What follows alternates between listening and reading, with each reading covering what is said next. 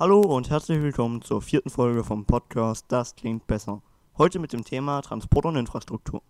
Zu Beginn erstmal eine Übersicht, welche Transportmittel Stand 2017 in Deutschland genutzt werden.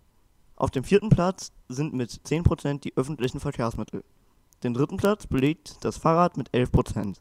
Auf dem zweiten Platz ist mit 22% das Laufen. Und den ersten Platz belegt mit sehr großem Abstand das Auto mit 57%. Doch warum ist das Auto so beliebt? Das liegt daran, dass es sehr flexibel ist und auf 50 bis 100 Kilometer Strecken am schnellsten. Das Auto hat aber auch einige Probleme.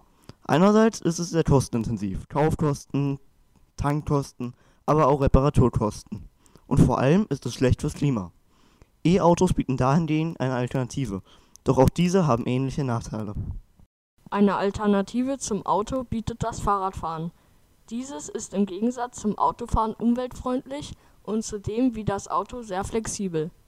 Außerdem ist es gesund und es gibt keine dauerhaften Kosten. Einige Negativpunkte sind, dass es wetterabhängig ist und auf langen Strecken anstrengend wird. Fahrradfahren bietet also auf Strecken bis 20 Kilometer eine geeignete Alternative zum Auto. Um dem Klimawandel entgegenzuwirken, sollten mehr Personen aufs Fahrrad umsteigen. Die Stadt kann auch einiges dazu beitragen, indem sie beispielsweise die Infrastruktur von Fahrradwegen oder fahrradfreundlichen Strecken ausbaut. Dies bringt der Stadt aber wirtschaftlich aktuell nichts.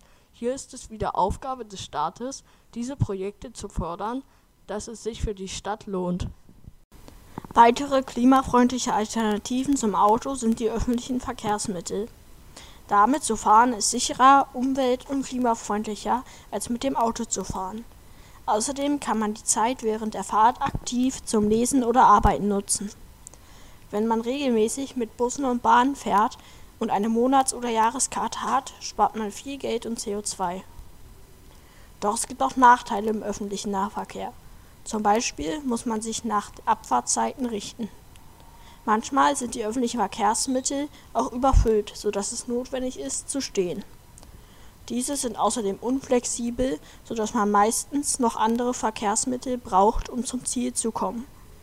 Geschlossene Fahrkartenschalter und unverständliche Ticketautomaten sind auch ein Hindernis für Leute, die nicht so oft mit Bussen und Bahnen fahren. Bus- und Bahngesellschaften sollten in ländlichen Gegenden ihr Verkehrsnetz ausbauen und günstigere Tickets, die in ganz Deutschland gültig sind, anschaffen. Abschließend kann man also sagen, dass ein nachhaltiger Transport überwiegend aus den öffentlichen Verkehrsmitteln und dem Fahrrad besteht. Für die Personen, die unbedingt ein Auto haben wollen, bietet ein E-Auto eine gute Alternative. Das war unsere letzte Folge. Ich hoffe, es hat euch gefallen.